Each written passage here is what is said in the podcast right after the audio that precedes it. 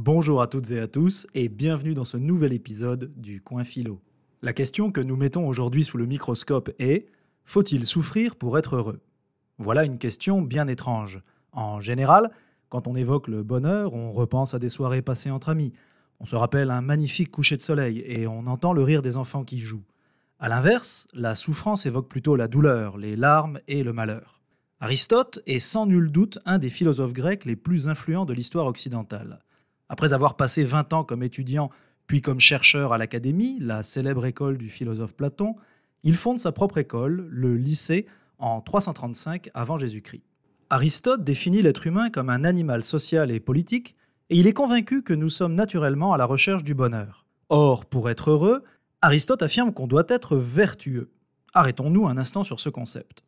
Une vertu, c'est en quelque sorte une qualité, donc quelque chose de bien, par opposition au vice, qui est synonyme de mal et de défaut. On dira donc d'une personne qu'elle est vertueuse quand elle démontre par ses actions des qualités comme le courage, la justice, l'honnêteté, la générosité, etc. Or, mis à part quelques exceptions qui confirment la règle, personne ne vient au monde avec toutes ces vertus prêtes à l'emploi. Dans son livre intitulé Poétique, Aristote écrit C'est de par leur caractère que les hommes sont ce qu'ils sont, mais c'est de par leurs actions qu'ils sont heureux ou le contraire. Autrement dit, on ne choisit pas sa personnalité, en tout cas pas dans un premier temps. Il y a par exemple des gens qui sont naturellement plutôt lâches, alors que d'autres sont instinctivement plus enclins à faire preuve de témérité. Mais on pourrait décider, par un long travail sur soi, de se transformer durablement pour devenir une meilleure personne. Et c'est au travers de nos actions, donc concrètement, que nous pourrons devenir heureux. Ce qui signifie par le fait même que, selon Aristote, nous sommes au moins en partie responsables de notre bonheur et de notre malheur. Dans un autre livre, Éthique à Nicomaque, Aristote définit la vertu comme un juste milieu entre deux extrêmes, celui du manque et celui de l'excès. Par exemple, le courage est le juste milieu vertueux entre deux vices, la lâcheté, qui est le manque de courage, et la témérité, qui est l'excès de courage. Imaginons une personne lâche. Elle est bloquée par la peur et ne parvient donc pas à agir courageusement quand c'est nécessaire. Comment pourrait-elle atteindre le juste milieu? Autrement dit, comment fait-on pour devenir vertueux? La méthode proposée par Aristote est la suivante.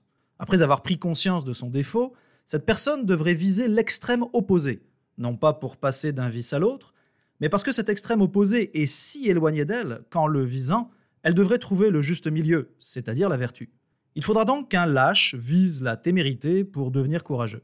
Imaginez un morceau de bois tordu. Pour le redresser, vous devrez le tordre dans l'autre sens. Il faudra certes le faire avec précaution, mais il faudra le faire suffisamment de fois pour que le morceau de bois devienne droit. Nous sommes, pour la plupart d'entre nous, comparables à un morceau de bois tordu qu'il faut redresser. Pour nous aider dans cette tâche, qui sera longue, difficile et loin d'être toujours plaisante, Aristote nous conseille de prendre exemple sur des personnes qui sont déjà vertueuses et qu'on appelle en grec ancien les phronimoi. Ces personnes maîtrisent la vertu la plus importante de toutes, la phronésis, qu'on peut traduire par prudence ou mieux encore par sagesse pratique. Cette vertu leur permet de prendre les meilleures décisions à long terme pour leur propre bénéfice et pour celui des autres. En observant et en suivant l'exemple de ces êtres d'exception, nous gagnerons nous-mêmes en sagesse pratique. Ce phénomène est similaire à la progression d'un passionné de football qui, en observant attentivement et en imitant les techniques de son joueur préféré, parvient à s'améliorer. Revenons au bonheur. On aura compris que dans la perspective d'Aristote, être heureux n'est franchement pas synonyme de plaisir et de facilité. Et cela s'explique en réalité assez bien. Le bonheur dont il est question ici, c'est ce que les anciens appelaient le daemonia. Or, ce concept, qu'on peut traduire par accomplissement ou encore épanouissement, n'exclut justement pas la souffrance a priori. Pour atteindre nos objectifs professionnels, il faudra souvent en passer par des heures, des mois, voire des années de travail. Et malgré tout, on restera soumis à toutes sortes d'impondérables, allant du hasard aux déterminismes sociaux les plus enfouis. Entretenir une relation amoureuse sincère et enrichissante, cela demande des efforts et des compromis. Il y a des hauts et des bas, mais si on a de bonnes raisons de penser que cette relation en vaut la peine, on s'y investit corps et âme. De la même manière, élever des enfants exige de nombreux sacrifices, mais voir leur curiosité et leur autonomie grandir chaque jour nous remplit d'une joie immense. Faut-il souffrir pour être heureux?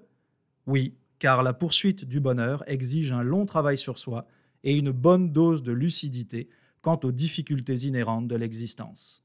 Mais faut-il pour autant bannir le plaisir de notre vie?